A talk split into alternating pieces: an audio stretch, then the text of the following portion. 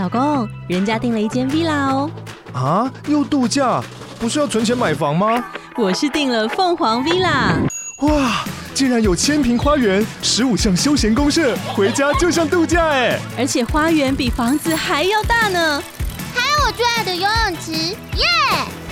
龙大营建 villa 生活，十年防水保固，二至三房，零七三九八五五五五，凤凰 villa。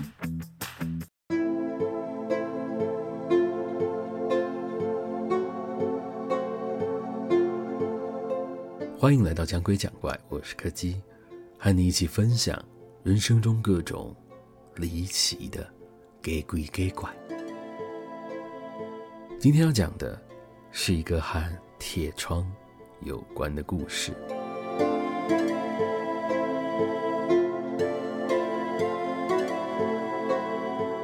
这一切都要从我买下了那间房子开始讲起。房子的外观非常普通。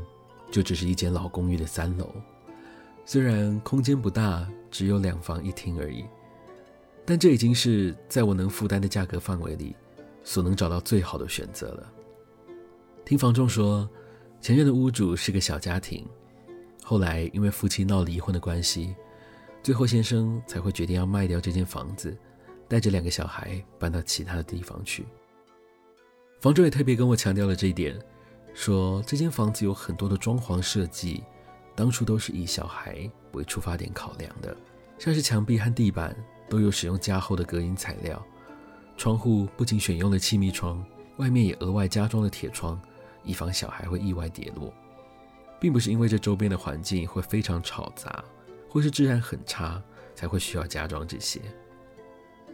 事实上，房东说的原因并没有错，但那并不是全部。在我把房子买下来之后，并没有对它的装潢做什么太大的更动。一方面是我原本就还蛮喜欢它的设计，另一方面是我也没有太多的经费可以花在这上面。不过我倒是请了装修的师傅来，将外头装着的铁窗给拆了。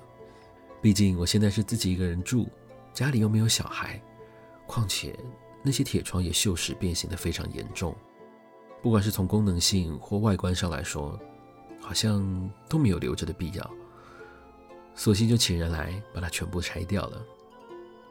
但是就在当天，我入住的第一个晚上，我就后悔了。那天晚上，差不多睡到将近半夜的时候，一阵冷风突然灌进了房间里，瞬间把我从梦里惊醒过来。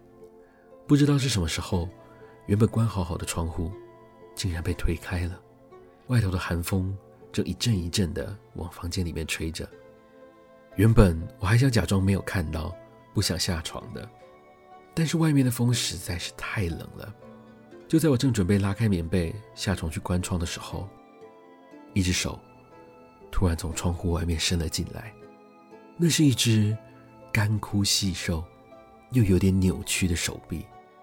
在我还没来得及做出任何的反应之前，一个人就这样迅速地从窗户爬了进来，在一片黑暗之中，我看不太清楚他的形体，只能隐约在他爬窗进来的时候，借着外面微弱的路灯，看到那个人的长发，还有他干枯又扭曲的肢体。我不知道那个是什么东西，我唯一能确定的就是，那个绝对不是人。我就这样躺在床上一动也不敢动。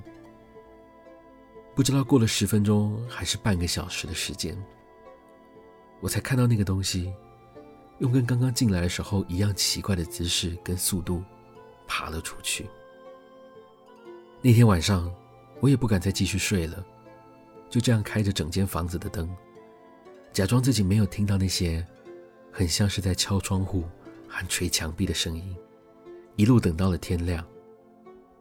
两天后，装修的师傅来帮我装上了全新的铁窗，我也将床铺搬移到了另外一个装有隔音材料和气密窗的房间。原来这所有的设计都是有原因的。